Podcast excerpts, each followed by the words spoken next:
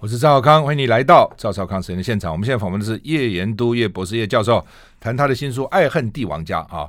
那他的小标叫《中国古代宫廷女性的爱欲情仇》啊。他这本书呢是讲春秋跟战国篇的，显然以后还有其他的篇哈。那叶教授哈，就是说呃，女性好像我们比较常常了解的什么武则天呐、慈禧太后啊等等哈，呃，杨贵妃啊等等之类哈。那在宫廷里面。特别掌权的女性，或是利用女色哦，然后呢，来在这个在中间呢，这个这个纵横被被拜合哈，呃，多吗？然后这些女性，比如你这边写春秋战国，另外我想请教一下，从基本的中国女性到底本身压抑不压抑？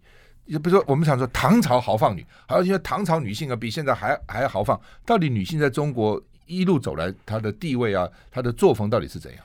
呃，中国女性是一个备受压抑的族群啊，这个毫无疑问。嗯，因为这个其实从人类学的观点上来看呢，嗯、是非常清楚的。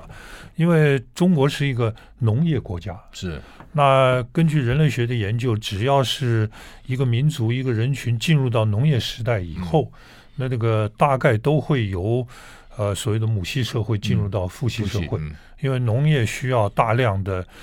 高强度的劳动力，嗯，而这个是男性提供，嗯，那中国当然是一个很有名的农业国家嘛，所以说自从有中国有历史记载以来，嗯，那女性都是第二性，嗯，呃，比方说最简单的，商朝的甲骨文。是，呃，商朝的国王，假如说不管是他的王后或者是，呃，或者这些妃子小老婆生小孩，嗯，都要占卜。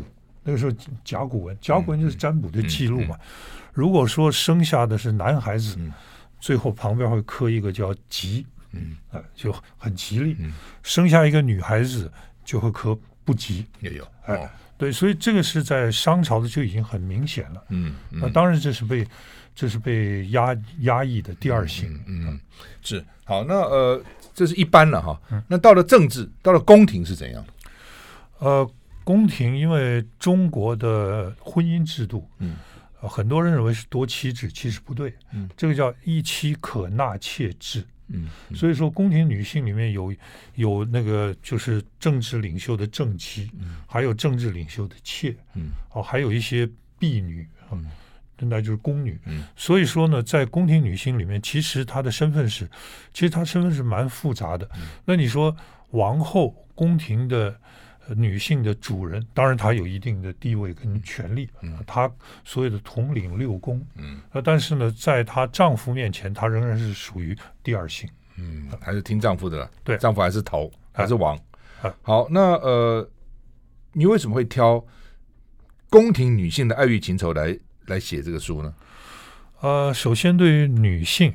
从女性的角度来看，嗯，因为历史是由过去的男人跟女人共同来写的，嗯，可是呢，这个在中国历史上，过去对于女性，就是呃历史上的这一半的人口的记载非常非常少，嗯，所以我认为不对，我认为如果说是要把中国整体的历史把它给弄清楚的话。呃，对于女性的所作所为，她们怎么生活的，她们怎么怎么谈恋爱的，她们怎么样影响到历史，这个部分我们必须，我们学历史人有义务把它给补足。嗯，这是第一点。嗯，那第二点呢，可是很不幸的呢，就是，呃，你想，中国古代它这个历史书啊，记载的都是所谓帝王将相，即使是男性。对于那种平民老百姓的生活记载的本来也就不多，嗯、那么碰到女性这个第二性的时候，那记载就更少。嗯、那我们现在所能找到的记录，尤其是越上古时代，嗯、那个呃历史书上所记载的女性，几乎都是所谓宫廷女性，嗯、都是谁谁谁的太太，谁谁谁的王后，嗯、呃谁的妃子，嗯、平民老百姓的女性的资料几乎。很难很难找到，几乎没有。嗯，所以说逼得我也只能写这个。不过写写这个也蛮有趣的。嗯，因为他们是掌握权力的人，是就一般的平民平民女性，大概很难找到资料。哎，对。那古时候都讲这个当皇帝好好，三宫六院七十二妃。一般的皇帝到底几个太太？几就是七加妃，怎么一妾一大概一般多少个？呃，这个不一定。这个首先要看制度。是啊、呃，中国儒家经典有一部叫《周礼》，嗯，那《周礼》里面呢就记载着周王啊，他可以合法的拥有在他的后宫有一百零八位。嗯，那当然每一个周王也不见得就是就就是要遵嗯，呃遵循这个东西，就是他可以取满，也可以也可以取超过。也可以啊，对对，不一定，不一定。那其实这个事情是跟呃每个人是有关系的。嗯，呃，当然，中国历史上后宫女性最多的，例如说晋武帝司马炎，他的后宫历史记载是带将万人，啊、将近一万人。实在还不是七十二妃，啊，对对，对，不是。嗯，但是也有那种中国的皇帝。呃，遵循一夫一妻制，就只有一个皇后，完全没有妃子的。例如说明孝宗，嗯，就是这样。所以个人的差异非常非常大，每个人不同。哎，好，那么呃，你这边讲算是中国宫廷贵族的八卦史，算是八卦史。对对啊，好，那呃，这边有春秋战国怎么分？几个春秋，几个战国？我写了七个故事，在这本书里面，七个故事啊，春秋四个，战国三个，是，呃，有齐公啊，有这个敌后、东周、晋文公、夏姬啊，吴娃跟赵武灵王，这个秦宣太后，还有春申君、赵姬、吕不韦，所以有有七个故事在里面。对，那我们一个一个来谈吧。你觉得最有趣是什么？啊，其实这七个故事都很都都都都蛮有意思的，也是、嗯、巧妙各有不同了。是是，那我们就一个来谈吧。好，你说这个兄妹通奸，妹夫遭殃，这个在齐公，这齐齐国是吧？齐国，嗯，来讲讲内容好吧？好，这个故事发生在春秋的初年。嗯，我们很惊奇的发现，春秋初年的时候，齐国有一位君主叫齐襄公。嗯。他有个情人是他的亲妹妹，所以这是一个兄妹乱伦通奸的案例。嗯，那后来呢，这位妹妹嫁到鲁国，就变成鲁桓公的正妻，那个叫君夫人了。嗯，呃，本来已经没事了，可是呢，有一年，这个鲁桓公决定到齐国去进行一个亲善友好访问，当然是君夫人要跟着跟着去。那结果呢？这一对兄妹情人在齐国又碰见了，于是又开始通奸。嗯嗯、那这个事情被做丈夫的发现了。嗯、结果这对兄妹情人呢，一不做二不休。这个齐国的君主雇了一个凶手，雇了一个刺客，就把鲁国的君主在齐国给杀了。嗯、那么奇怪，让人奇怪的是说呢，这个事情传到鲁国以后，鲁国并没有。采取对齐国绝交啊、宣战啊什么这样子的做法，反而是发了一个正式的政府的照会给齐国，我说很不幸发生这个事情。那么，呃，我们现在请求得到那个呃，当时叫做公子彭生，因为那个刺客他叫姜彭生，我们得到姜彭生呢，这个事情就算没有了。嗯，非常奇怪。那么齐国当然得到这个消息，当然就把姜彭生给杀了。嗯，哎，于是这位凶手啊就非常不幸，就走上了所有古往今来、古今中外那些做凶手的同样的命运。嗯，你只要看呃甘乃迪刺甘乃迪的那个奥奥斯瓦，最后是怎么样，就就会知道。嗯，那这个事情在齐鲁两国就这样子，最后大家都被杀了。哎，对对对。那个私下就解决掉了。那这个既然是丈夫死了，于是呢，这一对兄妹情人反而更加肆无忌惮。历史很明确的记载，在他们在以后的几年常常频频相会。嗯，好，所以这个事情让人觉得说，春秋初年的时候那种宫廷政治那个伦理道德是非常糟糕的。那么于是呢，我们。呃，学历史的就必须回答这个问题，因为这是绝对的八卦。嗯，而且这件事情是真的。嗯，这是《左传》有所记记载的，很清楚的。呃，司马迁的《史记》也同样的有，所以他至少有两本书记载的是同样的事情，应该是真的。嗯，那么于是我们就要问说，为什么在春秋初年会发生这样的事情？嗯，那我的看法是说。这个周朝的这些封建的礼法制度，在西周的后期已经渐渐崩溃。到了春秋的时候呢，那个周王啊，他没有力量了，也既没有德性，也没有力量，没有办法再去管理他这个整个一个封建的国家。于是呢，各个这些诸侯国就自我发展。那在自我发展的过程之中，因为过去的伦理道德崩溃，而后来中国的伦理道德，也就是所谓的儒家跟法家，在那个年头都没有出现。那是在孔子以前。嗯，所以就是西周的伦理道德崩溃，而周中国后期的儒家跟法家的伦理道德系统又没有建立，所以中间它有一个空档。哦，那才会发生这种事情。是。好，那么这是爱恨帝王家的第一个八卦故事了哈，讲齐国哈，呃，我们休息一下再回来。I like 103, I like radio。我是赵少康，欢迎回到赵少康时间现场。我们现在访问的是叶延都教授，谈他的这个新书，时报出版出的《爱恨帝王家》啊，中国古代其实讲的古代，现在是讲春秋战国了，宫廷女性的爱欲情仇。刚讲齐国哈，那。他的第二个故事叫做外籍新娘的不伦之恋啊，敌后跟东周襄王，呃，好吧，这是什么叫外籍新娘？就是异族的意思嘛？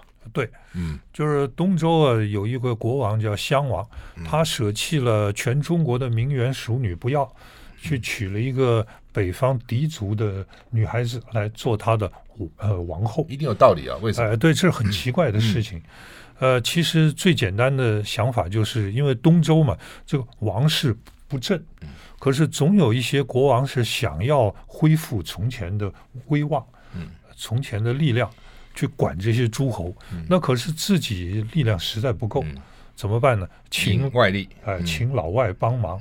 呃，就是借用敌族做外籍佣兵。嗯，那敌族提出的条件是说，娶我们的女儿。哎，对，我帮你可以。那我那我就敌族酋长了。嗯，那你必须娶我的女儿。嗯，于是，一位敌族的这个呃外籍新娘就嫁到了周朝。嗯，可是很奇怪的是呢，这一位敌族的女子当时应该只有十几岁。嗯，嫁来不到半年，红杏出墙。哦，跟。周王的弟弟上了床，嗯，那么于是呢，这个王后跟王弟通奸，嗯、这两个人干脆呢就起来发动政变，啊、把周襄王给赶跑。嗯，这赔了夫人又折兵了，真是。呃，对对对。那么这个是当时一件非常大的事情，嗯，而且当时正好碰上的是晋文公，嗯，在位是，所以晋文公立刻呃出兵来处理这个事情。嗯，晋文公为什么要管这个事呢？哦，因为那是当时啊，这个所谓春秋五霸、嗯、最早一个就是齐桓公。嗯、齐桓公提出来的口号叫“尊王攘夷”，是哦，那这个是最对嘛？嗯、因为国王现在碰上这个事情，嗯、等于说国王已经被赶走了，被赶走了，周襄王被赶跑了。哎、对对对，嗯、国王落难。嗯，然后呢，这个是狄族。嗯，哦。狄族的这个新娘乱七八糟，王后，而且呢，他背后是有狄族的兵力，所以这绝对是要呃尊王攘夷。嗯，那么这个就是呃晋文公的盘算。嗯，他也非常厉害。嗯，呃，因为晋国在山西，是离这个周朝首都洛阳不是很远。嗯，所以说他就出动两路大兵。嗯，第一路就是到周襄王。那个、呃、住的地方，把名义上是哎，大王，我们派兵保护你，然后接你回洛阳。嗯、其实呢，就是赶快把这个落难的国王掌控在手里面。嗯、这招以后曹操学到了，嗯、叫挟天子以令诸侯。号称尊王攘夷了，其实就是挟持。对对对对对对。嗯、那第二路呢更厉害，就直接攻到就是那个。周王的弟弟，就是篡位的那个周王，嗯、跟这个红杏出墙的王后那边，嗯、而且呢，破城以后不由分说，把这两个人抓到就在附近杀了。哎呦，就地处决。呃、对，这个是有政治上目的的，嗯、等于说是向周襄王表了一个态，嗯、说你可能还考虑到说不愿意落下一个杀弟杀妻这样的名字。那我呢就趁着这场战争的混乱呢，就帮你杀了。所以黑脸是由我来做。啊，那么等于说，那这样子，我对你是不是已经仁至义尽？以后得听我的。哎，那么于是这个当然很清楚了。周王能够复位，于是就在首都洛阳大摆宴席招待晋文公。然后可是，在那个宴席上面，晋文公提出一个非常大胆而且无理的要求，叫做遂葬。就我死了以后。希希望你同意，我能用周王的礼节来埋葬，怎么样？就是说，在山里面挖一个洞，那做墓室，然后外面有条隧道进去。这个在古代是只有国王可以的。嗯，那这个意思就是说，我是绝对尊王攘夷啊。可是以后你我的子孙怎么样呢？那我们看着办。嗯，那它的意义在哪里？如果真的是把晋文公这样子葬了，他子孙会怎样？就都变成王了，就是的。对，他子孙会立刻称王。OK，呃，我们已经可以可以可以考虑，可以推想到这个问题。嗯嗯。那么周襄王脸色一整，说：“嗯、这个不行。嗯，这个你这样子会变成两两个王了。嗯，但是我为了答谢你，所以有一些土地啊，倒是可以让给你。嗯、那就是现在的河南省。”北部跟山西省接界的那些地方，所以从此以后呢，这个晋国的势力就离开，呃，扩张到山西省以外，就到河南，到了现在的黄河北岸。嗯，所以晋文公的称霸就这样来的。嗯，非常厉害，很厉害啊！我要求一个你不可能做到的，然后你就给我一个别的。啊，对。其实他要求的时候，大概也知道不容易。对对，是不是？对。那但是如果说这个周王不给他。不给他这样税账，又不给他这个封地的话，会怎样？哦，那如果说是，哎，对，那那可能非常严重，他不会立刻翻脸了，嗯、但是他会弄一些其他的方法来让他非常不舒服了，嗯、一定会的。所以周王也只好识大体就是了，在当时那个情况之下，哎，对，在当时是面子比里子其实已经更更重要。嗯嗯。所以你看，娶一个外籍新娘，搞到这个 这个被弟弟篡位，哈，这蛮惨的啊，对对，蛮惨的。好，那么 这是古时候的八卦故事，爱恨帝王家。我们休息一下再回来。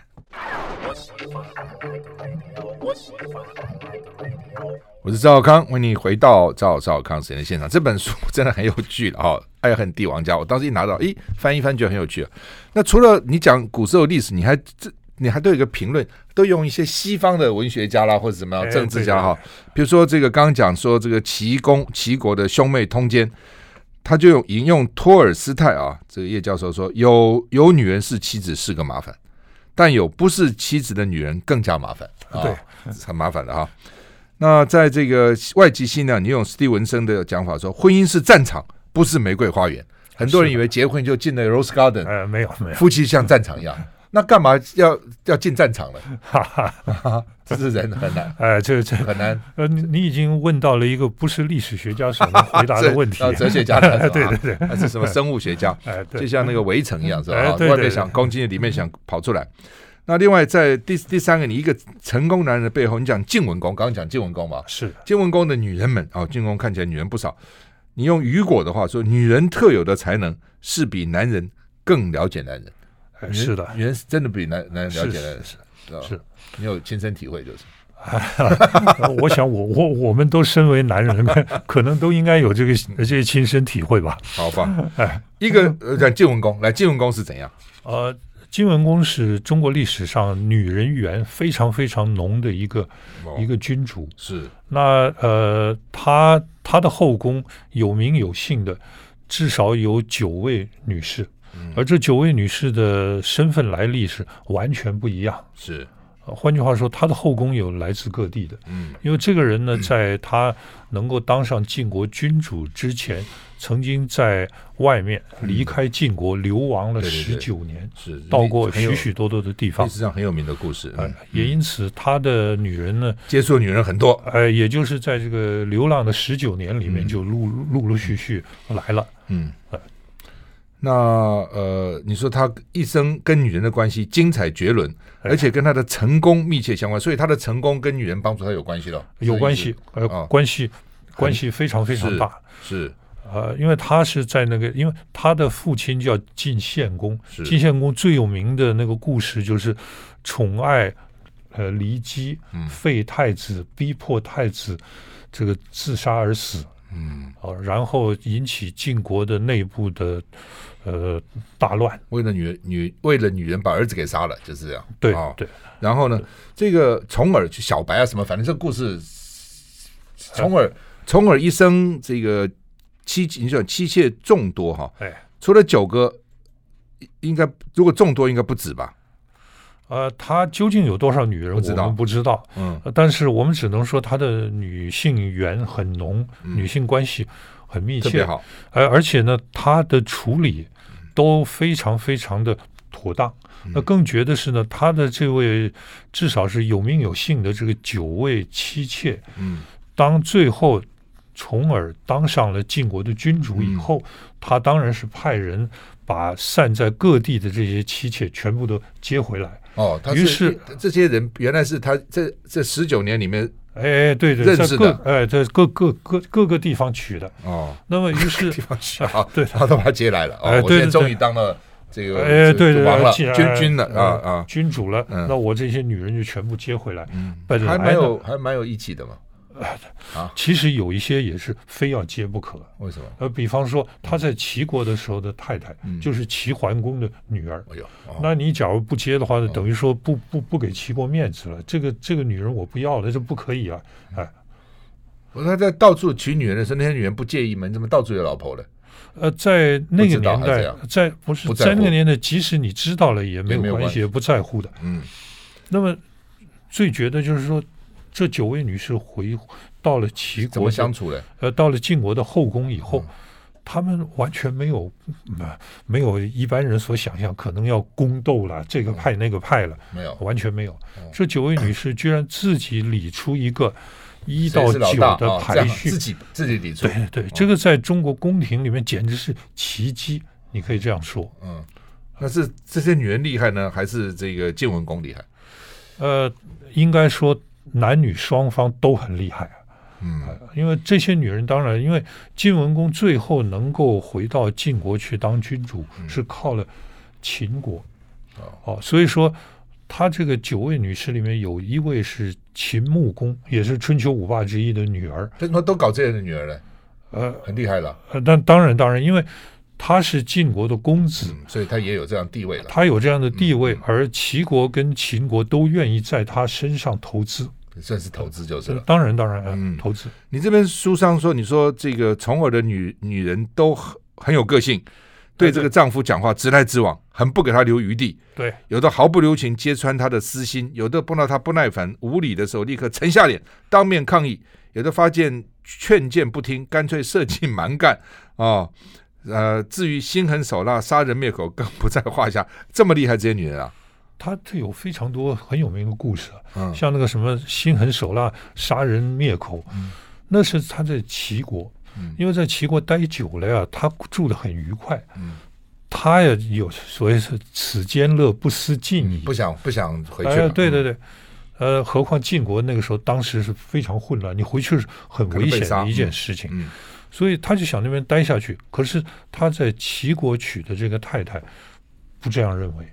那么他的一些部下，呃，觉得说，呃，老板呢，乐不思进，不行，我们要回去，要设法回去。于是他们就在户外的一棵大桑树下开了一个呃秘秘密会议。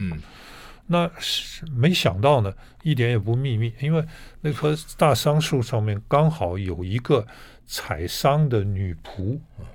偷听到，被他偷听到了，因为这个女仆立刻向他的老板，也就是齐桓公的女儿，也是当时晋文公在齐国的太太，报告，嗯一五一十哦，说公子的属下都在谋划干嘛干嘛。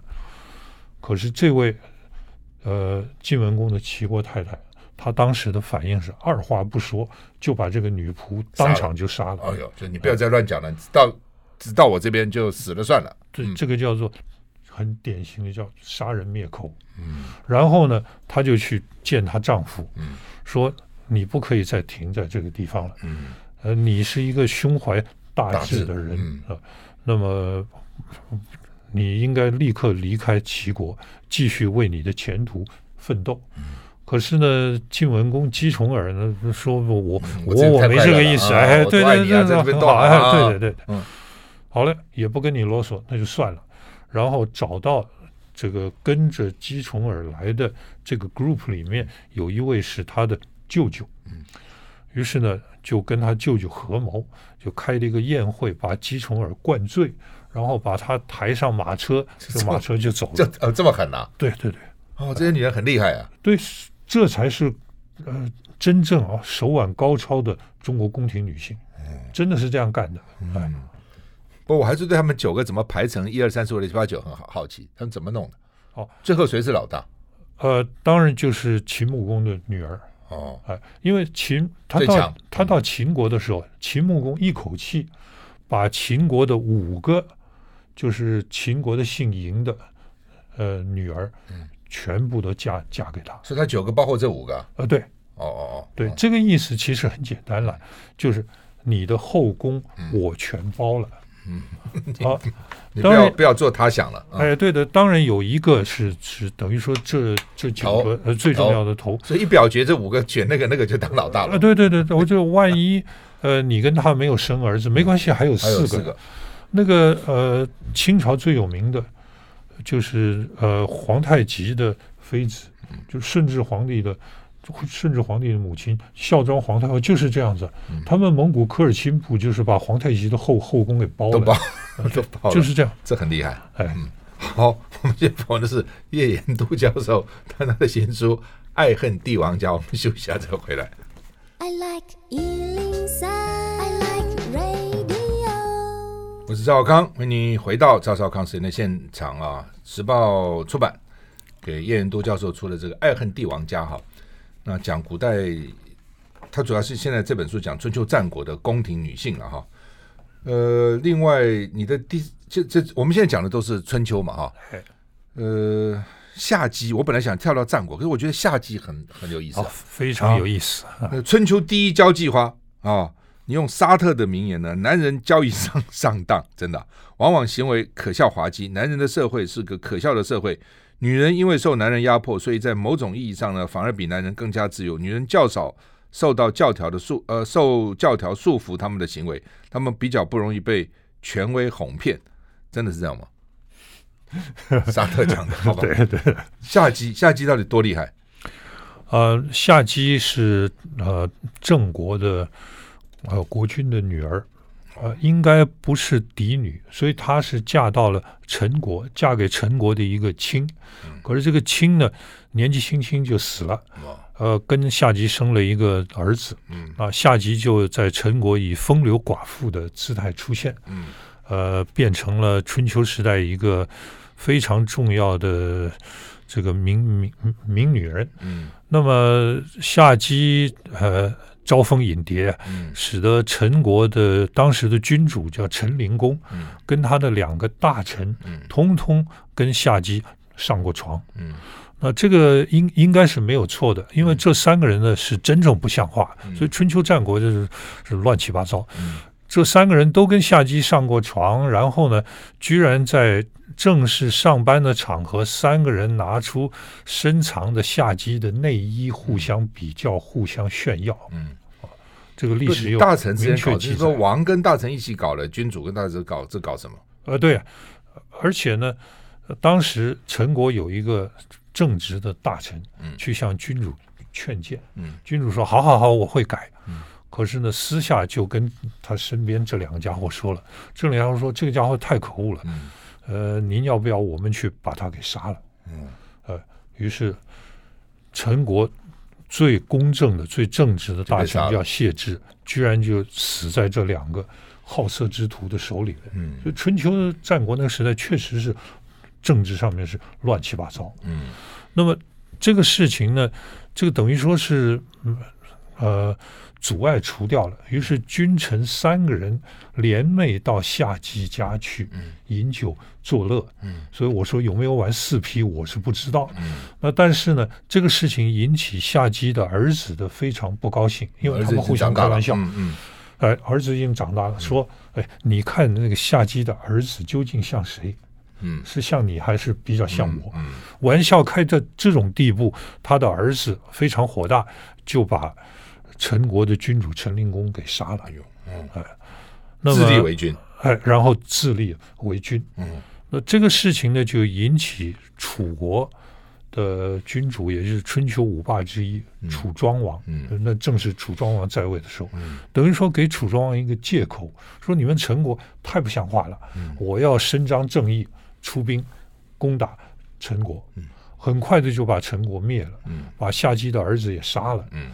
然后呢，陈国就灭了啊！陈国灭亡，后来当然是迫于国际形势，不得不另外找一个人给陈国，呃，复国。可是陈国从此以后就沦落为楚国的附庸，嗯，附庸，嗯。那么夏姬也被楚国军队当成战利品，嗯，掳回楚国。嗯，那楚庄王一看，哦，惊为天人，嗯，想要把他，哎，对对，想要把他纳入后宫，嗯。这个时候，楚国有个大臣叫申公巫臣，嗯、呃，出来跳出来了，说：“大王千万不可，这个女人是非常不祥啊，嗯、呃，你应该是好德而不好色。嗯”楚庄王是胸怀大志的，好好德，好色者也。那那春秋五霸之一，嗯、他说：“你说的有道理，嗯、这个女人我就不要了。嗯”还不听还不错啊。对对，所以春秋五霸嘛能够称霸，对对，有道理的。那楚庄王的弟弟。楚国一个大夫叫子反，嗯、说国王既然不要，那给我吧，那就给我吧，我要娶她。申公巫臣赶快又跑去，以好朋友的身份劝他说：“这个女人是十分的不祥哦，你看她死在他手上的男人已经有多少了？嗯、呃，你如果要找一个美丽的女人当你的太太，天下没有女人多的是吗？嗯、为什么一定要她呢？”而、嗯、这个子反将军一听说有道理，我也不要了。嗯。那可是怎么处理呢？于是楚庄王就说：“好了，那有有一位将军立了功，嗯，叫呃连尹相老。那你既然立了功的话，那这个女人就送给你做做妾好了。嗯，本来没事。嗯，可是过了没几年，楚庄王为了要称霸，跟晋国打仗，打了一仗。嗯，那一仗楚国打赢了，所以楚庄王也顺利称霸。可是呢，就是杀人一万，就自损三三千。将军死了，哎，连尹相老就是夏姬的丈夫，嗯、居然在那场战争之中当场阵亡，嗯、而且尸体还被晋国给抢抢走。啊、哎，所以夏姬如何不祥，有这些地方可以看出来。那于是战后双方。和谈了，和谈要交换俘虏。那楚国提出的条件就是说，我们这个这个大夫连尸体都被被你抢走，我们要要要回这个尸体，他家属要埋葬。那么申公乌臣就看出一个机会，就私下找到夏姬，说我才是真正想要娶娶你的人。嗯，你现在呢，赶快跟国王报告。说你要到郑国，因为他们交换俘虏的地方是在郑郑国，嗯、去接回你丈夫的尸体，嗯、相信国王会答应。嗯、然后可是呢，你到了郑国以后，就不要不要再回到楚国来了，你就在郑国住下，嗯、我会去找找你。嗯啊，那果然就这样办了。那过了两三年，这个申公巫臣，呃，得到了一个差事，就是。因为这个呃晋楚争争霸嘛，所以楚国希望能够争取到齐国做他的帮手，嗯、要派一个特使出使齐国，就派他了，就派他了。嗯，好了，把外交的事情办完以后，在回来的路上，申公乌臣弃职潜逃，跑到郑国跟夏姬两个。相会，终于做了夫妻了。嗯、所以说，那个一本正经的，好吧，板起面孔，劝别人都不要的，对，就自己要了。最后自自己要了。那那夏姬是有那么大的魅力吗？怎么这些男人都折服了？对对，呃，风流寡妇，呃，我相信了很多男人希望去碰一碰。嗯、那但是这样一来呢，深宫乌臣就知道他已经变得非常非常危险，嗯、他必须要离开郑国。嗯，因为他已经变成楚国公私夹杂的一个一个仇仇家，是。那他一想到哪里去呢？唯一一个答案就是楚国的老对手、死对头晋国。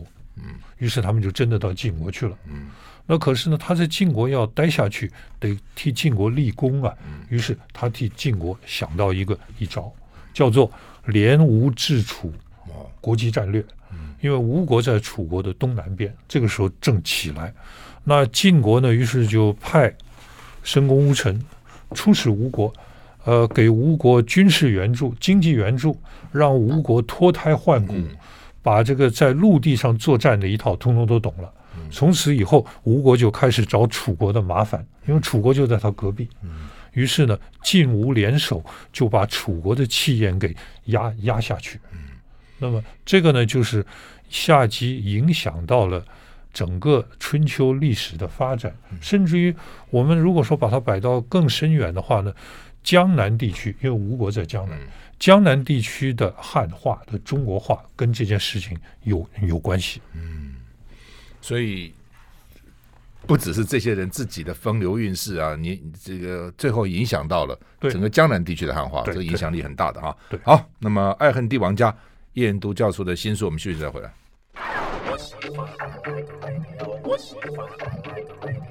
我是赵少康，欢迎你回到赵少康时间的现场。我们现在访问叶仁都教授谈《爱恨帝王家》这本书啊。那我们刚刚讲的春秋讲了四个嘛，哈，对，战国哦，战国叶教授选了三个哈。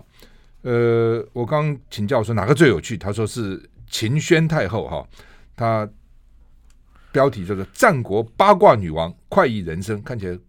一生过得不错，他引用华盛顿欧文的话，叫做“男人老是上当，男人真真没用哈，并不是因为女人骗他，而是他的想象力骗了自己，自己骗自己就是了。”对，嗯，好吧。那秦宣太后是怎样？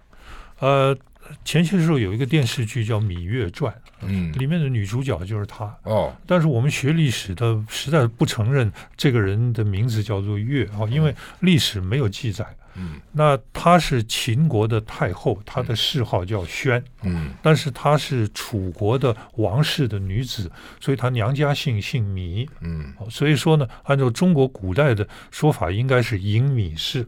嗯，秦宣太后。嗯，那这个人曾经掌控秦国的大权四十一年。哇，呃，是中国历史上掌权四十年以上的三大，呃。女性之一，另外两个就是最有名的，一个就是武则天，一个就是慈禧太后。慈禧，你这边说掌掌政四十七年，对，武则天四十五年都很长哎，哎对，一方面女人大概活得比男人长，第二方面是呃也也是很长，你在古时候来讲，对哎，她四十一年，嗯，大家都生活的很快乐嘛，所以活得长啊，有没有关系？你觉得可能有吧？这这位女士呢很绝，好、嗯，因为她是年纪轻轻就就当上太后。那么，可是呢，她当太后的时候呢，秦国面对的一个问题，就是秦国要灭六国，这大家都知道。可是秦国的西北方有一个游牧民族建立的国家，叫做义渠国。那么义渠国是秦国的，等于说牵制秦国，因为你假如说出兵去打这个六国的话，义渠国就会从后路来打你啊。所以秦国要统一天下，必须先解决义渠问题，嗯、而义渠问题有后患。嗯，哎，对，义渠这是后面的患。哎，对，义渠问题是在秦宣太后当政的时候，嗯、他把它给摆到平的。嗯、可是秦宣太后摆平义渠的、嗯、的方法，方法简直出乎出人意料之外。嗯，跟他拼在一起。呃、对，嗯、他花了三十五年解决义渠问题，嗯、而他一当太后，在他儿子的。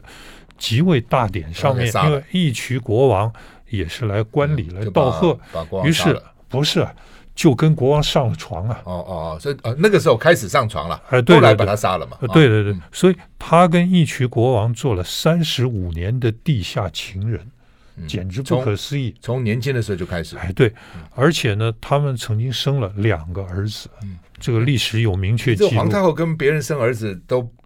不不会引起误议啊？那那就是他非常厉害、啊！就是在秦国老，老老娘想想干什么就干什么，没有人敢啰嗦，因为他大大权在握了啊。那么好了，所以他儿子也不管就是了。他儿子等于说是他的傀儡了，你可以这样说。那么呃，可是呢，这段呃延续了三十五年的感情，或者是外遇，到最后。是以凶险谋杀告终，嗯嗯、因为他在一个秦国的行宫设了一个计，嗯、引诱义渠国王，最后来在那一次他把他杀掉，嗯、而且呢，他秦国的大军已经埋伏在秦跟义渠的边界。嗯、义渠王一被杀，秦国大军立刻攻进去，就把义渠给灭掉了。嗯，好狠，非常厉害。那是因为这个国王年老色衰不爱了，把他杀了，还是他就真的是设计了三十五年？呃，应该是我认为是这样子了。嗯、这个事情本来可以不必用这种激烈手段的。嗯、那么，如果说他那两个儿子能够活着长大成人，嗯、他跟他的这个义渠国王商量一下的话。可能选择那两个儿子之一做下一任的国王，义渠国王。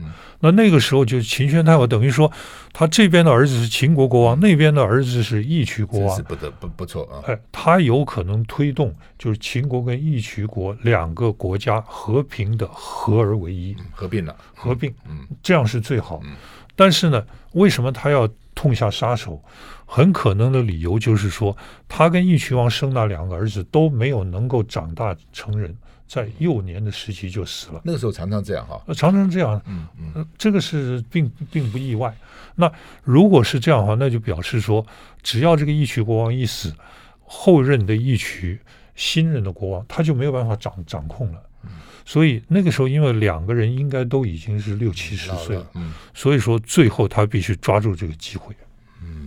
非常厉害，嗯，这很厉害啊！哇，这个对啊，所以而且这件事情跟秦国能够统一天下是有关系的，嗯，因为我们知道秦国能统一天下灭六国，显然秦国的军事力量比六国都要强大。嗯，那秦国军事力量强大的原因之一就在这里，因为。